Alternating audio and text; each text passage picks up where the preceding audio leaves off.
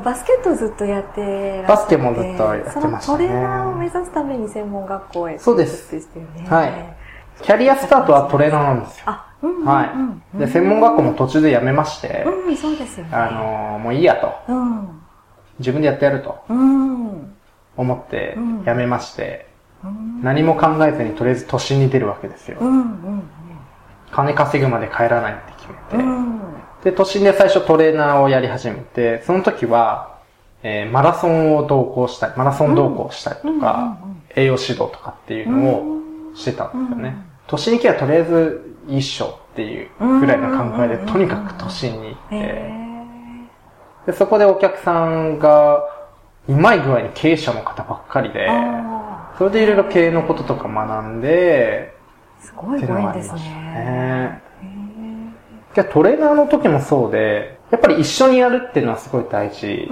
じゃないですか。けどやるのは結局本人なので、そのモチベーションを保つこととか、コーチングじゃないですけど、教えても結局できないとかっていうのが出ちゃうんで、一緒にやってあげる、モチベーションを保ってあげるとかっていうところは、やっぱり今の仕事とすごいリンクはしますね。うん結局一緒にやって、モチベーション保って、けどやるのは自分だよっていうう、んやる気にさせるっていうところはすごい大事だなっていうふうには思うそうでで、ね大人も子供も関係ないですね、そういうそうだからところでは。僕からしたらもうみんな一緒だと思うんですよね う。んそうですね。からよくね、先生とか言われますけど、うんうんうん俺はただ本当に先に生きてるだけだから、うん。偉くないと。うんうんお前たちの方が天才だぞと。うん。うん。本気で言ってるんですよ。えー絶対天才になれるから。えー今の時点で俺と関わって俺が全て教えたら、うん。もう絶対天才になるよ、つって。うん。今の時点で俺の持ってるものも吸収しちゃえば、絶対天才になるじゃん、って。いうふうな話をしてて。だからそれをまあ、信じてくれるね、周りのサポートとか、応援してくれる人っていう環境を整えてあげる。こともやっぱり、残念ながらやっぱ環境内っていうのはすごい大事だと思うんで、うん。そういう環境を整えてあげるっていうのは、すごい大事かなっていうふうには思っていますね。あじゃあそれトレーナーの勉強したこともきっかけで今の仕事ってすごく活かされてめちゃめちゃ活かされてます。うんだからね、なんやかんや途中で辞めたりとか、人と喧嘩したりとか、バチバチぶつかったりとかしてるんですけど、全部なんやかんや糧にしてるってところは、ああの、損しねえぞ魂はやっぱ昔からあったので、うん、結局このファンダッションもね、その時一番トゲトゲしてる時にね、うん。見てくださった小村と一緒に設立しているので、うん村さんのフェイスブックはの投稿見ましたけど、はもう超問題児で、本当しょうもない人でっていうことを村い。さんが超問題児だったらしいですね。でもそんな、ね、堀さんが今こういった村さんと一緒にビジネスやる立場までうん来てくれて嬉しいっていうのを書いてましたね。だからそれも、いいところ、やっぱり光が強すぎた分、闇が濃かったと、影が濃かったというか、ううんん。そこのね、自分に向き合うってところをすごい教えてくれたのは小村で、うんで、そこをね、まだ途中ですけど、うんまあ、その向き合うっていうことで僕もいろいろうまくいっているってところはあるので、僕はそのね、いいとこ伸ばしながら、ちゃんと自分に向き合うってことを、自分がね、一番失敗しているので、子供たちに、まあ教えていけたらなっていうふうには思いますじね。ゃあ辞める時なんかもかなりいろんなアドバイスをくれたりとか。まあそれがね、覚えてないんですよ。そうなんですか多分。うんなんかもう頭の中で、いやもういらないっしょと思ったら次のことに頭いってたんで独立してどうしてやろうかな話しか考えてなかった。うん考えてなかったですね。へー昔からそういう社長になりたいみたいな思いとか。ありましたね。う社長になりたいっていう気持ちはかっこいいからとかね、お金とかっていう気持ちは多分あったとは思うんですけど、基本的に人の下で働けないんだろうな、人の言うこと聞けないんだろうなっていうのが大きかったとは思うんですよね。だからそれも僕の家庭環境だとは思うんですけど、ん。結局厳しかったわけですよ。お寺だったんで、うん。ご飯食べるときは NHK、ご飯粒残すなと、箸の持ち方、茶の持ち方、うるせえなっていうね、うん、家庭環境だったのもありますし、やっぱり何やっても認めてくれないわけさ、厳しいんで。うんどうやったら認めてもらえるか。うんスポーツも頑張りましたし、うん勉強も頑張りましたし、うんそれでもまあできて当たり前だよね、みたいな。のがあって。ハードル高いですね。もう認めてもらうためにいろいろ頑張ってきたっていうのはありますね。なんかよく堀さんのうん。Facebook の投稿を今回いろいろ読ませていただいてるんですけど、家族ってなんだろうみたいなところうんすごく堀さん自身が、そうですね。うん、お子さんと堀さんがこう関わる今お仕事されてますけど、うんうんうんうんそれ以前に堀さん自身が家族についてすごく考えてるんだろそうですうなっていう。ね。うん。けどね、これは、うーん、僕の持論になってはしまうんですけど、うんやっぱりね、家族って、なんだろう、今しか注げない愛情というか、今しかできないことってあると思うんですよ。うん後から修復できる関係とかっていうのもあるとは思うんですけど、うんこう子供の頃にしか与えられない愛情とか子供の頃にしか与え、一緒に過ごせない状態とかっていうのがあると思うんですね。そこをなんかしっかり見てほしいなっていうふうに思ってて、うん。僕はもうそこの幼少期っていうのは厳しく育てられたんで、家族は味方というよりも、なんて言うんですかね、一番のプレゼン相手というか、うん。うん、この人たちをどう納得させようかっていうのがすごかったんですよ。プ。レゼン相手。はい。へ事故をした時不思議だったのが、家族にだ連絡しようって気が一回も頭によぎんなかったんですよ。ーうん。大事故にあってるんですよ。うんうんボーンぶつけられて、普通家族に連絡しませんうん。よぎんなかったんですよ、頭の中に。に。なんでですか？頭の中が明日の仕事どうしようとか。僕のアイデンティティ自体が仕事になってるわけですよね。うん味方云々じゃなくて自分でどうにかしようっていう頭になってるわけだったんで、やっぱりその家族関係とか家族の時の過ごし方っていうのがうん自分の存在価値とかっていうのがすごい関係するんだろうなと思って。こう依存じゃないですけど、うんあまり重きを置いてないそうです感じなんでね。なのでやっぱり言ってくれる人がいなかったわけですよ。うんいいとこは伸ばせたんですけど、悪いところをうん。言ってくれる人って普通は家族とかじゃないですうんか。だそれがいなかったから多分僕は、まあいいとこばっかり乗って、うん悪いとこもうん。ね、そのままにほったらかしにしていったんで、うんいい時はいいけど、嫌われる人にはすごい嫌われるみたいなのも多かったと思うんですよね。あの、けど僕のいいとこは、いいところっていうか、幸せだったのは、うんその、気づいてなかったってことですね。その悪いところに対してぐちぐち言ってくる人とか離れていく人に対して、まあいいや、みたいな。気にしないみ気たいな。にしなかったんですよ。ね、それも良くないんですけどね。強いねうん。まあ、強さではあるんですけどあるんでしょうね。そういうのを、やっぱり、こう、やっぱ家族って味方でいてほしいじゃないですか、唯一ね。うん血が繋がってるわけですから。だからその、家族っていうことを考えたときに、やっぱ一番の味方でいるのは絶対家族だと思いますし、けど、家族は感情が入っちゃうから、うんね、愛情で言ってるつもりが相手は傷ついちゃったりとかっていうこともあるじゃないですか。受け取り方とかね、うん伝え方にもあると思う。そこでまあ第三者、うんもう一人聞ける人っていうのがいるのも大事だし、その間を取り持つっていうのもすごい大事。なので、最初のこの家族、家庭っていうところから、こう人作りをしてったら、うん。絶対活躍できる人になるじゃんってうん。思ったんですよ。やっぱり子供の頃から整っていれば、うん。ね、まあ、苦しい経験とかも大事かもしれないですけど、そういう環境で育っていったら一番いいわけじゃないですか。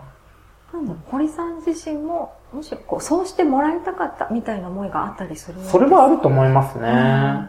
やっぱりこう、教育業に行っていろんな家族の形を見たときに、あうちの家族っておかしいわって思いましたね。そうなんですか。今まではおかしいと思ったことなかったんですけうんど、え、うちの家族特殊すぎね？うんって思いました。だ反抗期とかね、ずっとなかったんですよね。うんうん。不思議と。じゃあ、ある意味で仲がいいというか。いや、仲は良くないんじゃないですか？じゃあ、程よい距離感があったから、そういうぶつかり合いもなかったみたいな。だ特に何も考えてなかったんでしょうねう。ん。その教育業界に行くまでは。うんうん行った時になんかちょっと家族の機能ってなんだろうなって本気で考えるようになって、教育機関の役割ってなんだろうなっていうのを考えた時に、それぞれがちゃんと役割を担ってればう、ん。うん、天才と育つな、うん。天才できるなっていうのは思いましたね。和光高校出身ですごくはい和光、和光最高みたいにおっしゃ光ってたんで、ですよ。そんなところにもその、なんか才能を伸ばすとか好き伸ばすみたいなうん。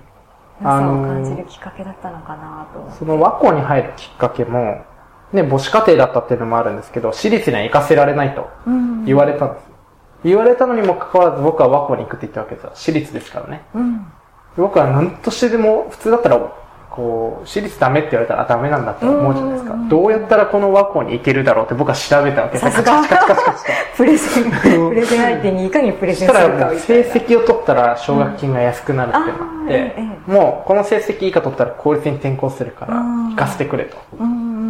いうふうに自分でこう切り開いたというかこじ開けたっていうのがあって、で、それが僕の中ですごい良かったことで、うんうん、そこに行って、確かに学費は高かったかもしれないんですけど、そこで得れたものはすごい大きかったですし、うん。今でも毎年バーベキューでみんなと集まるんですけど、うん。やっぱり、あの、変わり者が多い学校で、みたいですね。そうなんですよ。うん。あの、サラリーマンがあんまりいないんですよね。あそうなんですか。芸能関係行ったりとか、自分で会社やったりとかしてる人ばっかりなんですけど、あの、やっぱり一応、社会に出てるわけですよ、うん僕たちの年になると。で、やっぱり、それぞれ悩みがあるわけです。変わり者なんで。職場でみんなそれぞれ変わり者で、ああ、社会ってこうかって、ちょっと疲れる時に年に一回集まると、これでいいんだなってみんなで、こう、お互いに慰め、お前がそれなら大丈夫だ、みたいな。変な人こっちにもいたそうなんですよ。もう自分より変なやついたみたいな、お互いに高し合って、うんうんうんああ、いいですね。みんなで精神安定剤みたいなように毎年集まってるんですけど、へえ、いい関係ですね。いや、本当に面白いですよ、やっぱり。だからもうまだ自分の方がマシだって、お互い、お互い、いや、お前よりかはマシだっていう風に言い合ってますから、ね。変な人度合いがね変な人度合いでみんな。うんうんけど集まりはもう全部変な人ですからね。うんじゃあ、のびのびとというか、本当に自由な校風ね。そうですね。本当に素敵な学校でした。なんで学校に行きたかったんですか？なんで絶対ここに行くって。もう文化祭見に行った瞬間、もう一目惚れですね。あ、ここ行こう。うん、えー、そんなに変わってたというか。はい。もう、生徒が楽しそうすぎて、うん。え、ここでしょ？みたいな。行くしかないってうん。思いましたね。うんだからその、親がうんぬんとかっていう条件、現状は関係なしに自分でどう打破するかっていうのは、その時から考えてたんで、うんだ普通のね、選択権って親にあるじゃないですか、受験って。そんな知らねえよっつって、うん。俺がこの成績取ったらう、ん。奨学金が安いんだから、うん。取るって言ってんだから行かせてよって、も う自分から言ってあやったので、ー打開力強いですね。プレゼン力もその頃から磨かれてたんですね、きっとね。えーどうしても行きたい気持ちが強かったでしょうね。ね突破してきますね。けどやっぱそのお金とか現状とかっていうのでなんかこう諦めてほしくないっていうのは自分のそのうん。体験からあって、うん。でうちの塾も本当は取りたい金額があるんですけど、うんうんけど、いいよと。うん。う。うんビジネスとしては確かに難しいかもしれないけど、うんやっぱり地域性とかっていうのを考えたときに、この値段でしか払えないっていうんだったら、うんもう僕はその値段でやりますと。うん。うん。もう底上げしていく感じですかね。その子たちがこうそうねね、大うん人になってったらきっともっと経営ってとこではね、うん本当に、あまりよろしくないかもしれないんですけどね。うん相手に寄り添いすぎちゃうのも経営は成り立たないとは思うんですけど、けどやっぱりそのお金とかっていうので、自分が母子家庭だったってのもありますけど、うんお金っていうのでその自分の可能性とかっていうのを狭めてほしくないので、うんこれから大変ですから、本当に。大変。社会が、うん。今の子供がね、社会に出る頃には上司が AI になってるかもとかっていうのもあるんで、やだよ、そんな会社と思いながらね。人にしかできない仕事とかっていうのをちゃんと。探してねこれから本当に人にしかできないっていうのがキーうんこのキーワードで、ね、数値化できなかったりとか、AI で難しい分野の仕事はすごく大事にいや、本当そうですね。そこでやっぱり自分らしさみたいなものを育てていく、それを子供の頃からうん。やっていくっていうところですね。そうです、そうです。うん堀さん自身は堀さんらしさって何だと思います？か、僕らしさ。うん、その人らしさっていうところで、堀さんらしさっていうところで、僕はやっぱりいろんな人と繋がるっていうのはすごい好きなので、ううん。ん、なんか、人に何かをして、まださ仕事なんですけど、人に何かをして喜んでもらうっていう、自分の存在うん、が必要だったって思うのがすごい大事、うん、なんか嬉しくて、うんそれを感じるためにだったらいくらでも動けるので、うん。まあそれが自分らしさかなっていうふうには思うんですけど、やっぱそれはね、小さい時にずっと認められなかったっていうのがあったからこそ人のためにうん。全力で動けるっていうのはあると思うんで、それはなんかね、逆に、こう、辛かったことをいい風に変えられてはいるとは思うんですけど、うん。本当にその頃の認められなかった、認められたいっていうのが大きな原動力というか原点そうですねというか。。それ原動力に変えられればいいんですけどね。うんうん。やっぱなかなか落ちちゃう人の方が多いんじゃないですか多いですよね。ね。私、堀さんってうん本当に折れないなと思ってて、もう絶対にそうしてやるみたいなのがすごく強いじゃないですか。そうですね。人に何言われても。うん。さ、例えば私だったらで考えちゃうと、うんいや、私もうここまで言われたら折れるわ。ここまでうまくいかなかったらもうやめようって思っちゃうなって思うところを、もう突破していくんですよね、堀さんって。あ、だそそれがなんの、かすごいと思って。小村はですね、はすごい、まあ、この人もメンタルトレーナーとかやってたんで、その人の深層心理とかすごいわかる人い。で、えもう、ついて欲しくないところを、すっごいついてつける人なんですよね。場合によっては強弱つけて。はとんでもない一撃を言い放って、もう二度と来ないだろうってセリフを言ったのにもかかわらず会社に乗り込んでいったりとか僕したんで、それはあるかもしれないですね。これ言ったら折れるだろう、もう連絡来ないだろうっていう言葉に対してうん、僕は折れるところがカッチン来て、うん。今から会社行くんで待っててください。みたい怖いな感じで会社まで行ったっていうのがあるんで、何すかそのエピソードめっちゃ怖いですね。今でもずっとメモ取ってあるんですけど、ええ。けど本人は覚えてないらしい、小村は覚えてないらしい。僕はそれ読んだ時に、この野郎って思って、うん。行ったらじゃあ会社建てようかってなって、あれってこう見ながらね。へーうん。逆にこう試されてるというか、どこまで本気なんだっていうのをやらせてるんですかね。僕はスポーツやってたのもありかもしれないですね。そのうん、何クソ根性というか、うん負けず嫌いとかっていうのもあるかもしれないですうね。んバスケットもそうやって影響があるんですか？そうですね。スポーツも結局、一番っていうか上手くならないと認められないんで、ああ、なるほど。うん。上手くなろう上手くなろうっつってうん。頑張ってたので、でもこう、やっぱり一番になれない世界っていっぱいありますああるじゃ。ないですか。どう頑張っても無理とうか、ん。絶対いけないところってありますよね。だからこう、自分にしかない投票を作るっていうのもしましたし、苦手なところは、バスケで言うとですね、僕ディフェンスがめちゃめちゃ下手くそだったんですよ。うん。普通だったらディフェンスで練習するじゃないですか。練習しないで、うん。どうやったらディフェンスしないかなって思った時に、あーあ、マークマンにボール持たせなきゃいいんだと思って、マークマンにボール持たせない練習をしました。したらディフェンスしなくていいんで。なるほど。そこで戦わないそうです、そうです。そこで戦わないっていう。そこ上手ですよね。同じ土俵で戦わないでいかにして勝つかみたいなのはすごく上手です、ここはね、必死に。だけど、それはね、いかに自分の弱いところを、ええこう、出さないかってところでは、すごい、選択肢としてはすごい良かったかなっていうふうには思いますけど、うん。そういうの上手ですね。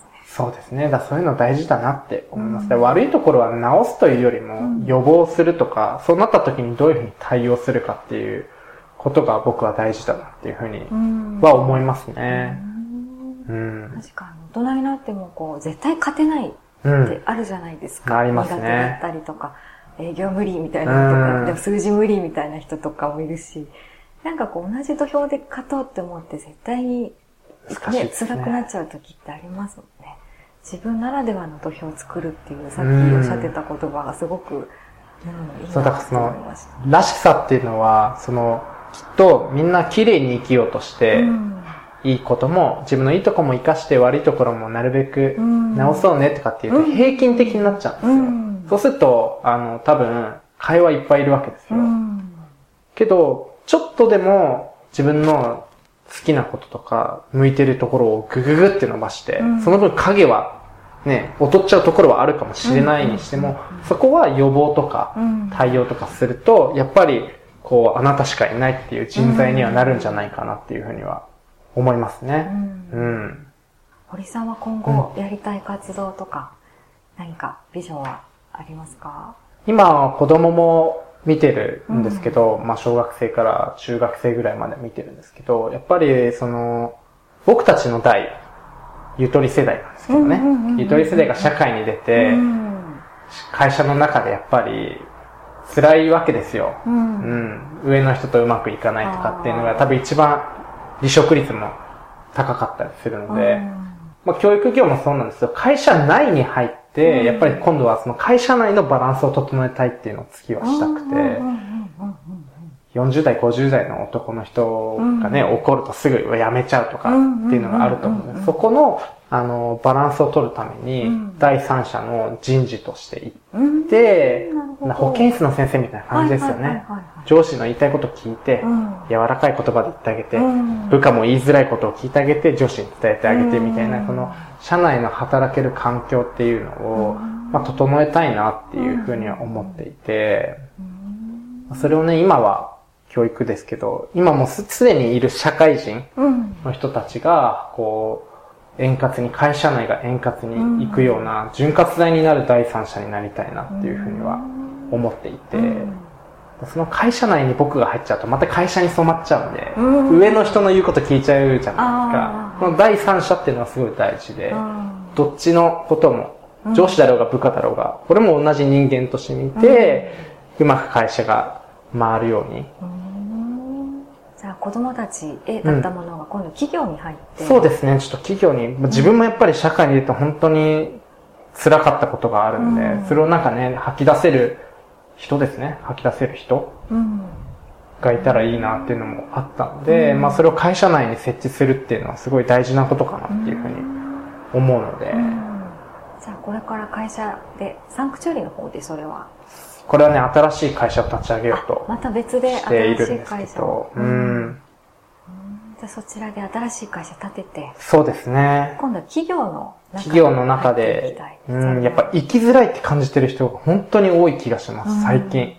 生きづらい20代。うん。それこそ同世代同世代がもう生きづらいって。うんうん。上にも馴染めないしそうです一番ね。下っ端でもない感じになってきてるし、育ってきたね。背景がやっぱ全然違いますからね。ううんん。そんな中で同じビジョンに向かって仕事しようみたいなのって難しい。難しいですよ。う。うんん。怒るとすぐやめちゃうって言うんですけどう、ん。うん。やっぱ20代の子は怒られてる、仕会仕事のことを怒られてるのに自分が怒られてるっていうふうに傷ついちゃったりとかうん。しちゃうじゃないですか。うんだから怒り方がわかんないとか。その、伝え方も変えなきゃいけないし、うん受け取り方も変えなきゃいけないっていう、どっちが悪い、それもどっちが悪いってわけじゃなくて、うんお互いの着地点を見つけてあげて、うまく人間関係で一番大事じゃないですうん。か。いやそこを整えてあげたいなっていうのはすごい思っていて、うん。ただもう怒り方が悪いよとか、受け取り方が悪いよとかの一方通行ではなくての着地点を第三者として会社に入ってうん見つけてあげて、人間関係がいいとこって絶対いいと思いねますよ。うん。会社の人間ですしね楽しみになったりとかね。その楽しさっていうのをなんか、会社にうん。欲しいなっていうのがあって、部活だって結局そのスポーツが好き、頑張りたいっていう一点のところにう、ん。みんな同じ方向を向いてたから、うんみんなで練習頑張ったりとか、一緒に泣いたり笑ったりとかしたんで、会社もなんかそういう部活みたいにね、みんなが同じ方向を向いて、お互い言える立場だったりとか、できるような環境づくりのために、第三者として入っていけたらいいなと思うので、楽しいを作りたい人ですね。そうですね。なんか、そんなね、でかいこと日本を変えるとかっていうのは思わなかったんですけど、今まで会社とか、いろんなことやってて。うんけど、結果的になんか人の役に立ちたいってことを考えると、社会問題の解決にぶち当たるんだなって思いました。うん。結局自分のやってることをね、コツコツやっていけば、多分今生きづらいって感じてる人たちとか、うんこの社会問題っていう解決にはきっとなるんだろうなっていうふうには思いますね。起業家の思想を持ってる方ですね。どうなんですかね、うんなんか、そんな、まだ死ぬか起業するかしか考えてなかったよね、本当に。だからこれなかったら多分死んでるんじゃないですか、本当にう。んうんうん。うん。あなんか本当にそのまんまなんかそう思いましたね。うん。そうなんですね。じゃあ今後、会社、もっと大きな規模でっていうか、いろんな規模感も変わってくるけど、やることとかね、ベースは、うん。そうです、そうです。人を見るっていうのは変わらないんですけど、本当生きづらさをなくしたいっていうのは、うんこの激動のね、社会で生きづらさをなくしたいっていうのには、やっぱり人同士の、人づくりと人同士の環境っていうのを整えるっていう意味でも、そこを解決したいなっていうふうには思いますね。最後にリスナーの方へのメッセージをお願いしたいんですが。メッセージね、これね、いろいろね、聞いたんですけど、うん他の人も。ああ、ありがとうございます。準備しようと思ったんですけど、やっぱ出てこないもんなんですね。うん。なんだろうな、メッセージ。難しいな。メッセージあ、けど、これ僕が、僕が言われてすごい嬉しかった言葉でもあるんですけど、はい。うーん、あなたは、あなたが思ってる以上に素晴らしい。うん。嬉しかったんですね。嬉しかったですし、これはみんなに言えることだと思うんで、うん。なんかみんな、自信を持っていってほしいなっていうふうには思いますね。ううんん。私、自信を持つってすごく、うん。自分で自信を持つってすごく難しいって。思っていいて。や僕もまだ全然発展途上なんで、ううんん、だから本当に、こう偉そうに僕は言うってことはないので、もう一緒に頑張ろうと。うんどっちの会社もどのどの事業でも、一緒に俺も頑張ってるから一緒に頑張ろうよっていう、うんこう教えるとかというよりも一緒にやってるって感覚でうん。やってるので、あーそれ、すごい嬉しいですね。一緒にいてくれるっていうのはなんかすごく嬉そうですす。ね。まあ、僕も未完成すぎるんでね、だから、だから君の方がすごいよっていう。本当に。あ、そうんれ、あれですね。こんなやつでもできるんだって思ってもらいたいあまあそれでも全然言ってました全ね。僕がこういう活動するのは、うんこんなやつでもできるんだっていう思ってもらえたらいいってそうですそうでじゃあ自信を持ってほしい。自信を持ってくださうんい。素晴らしいんで。うん。う ん応援はね、僕はするんで。うんうんうん。個人でも、会社レベルでも。はい。うん。どうもありがとうございました。はいありがとうございました続きはまでお話ししたいと思います。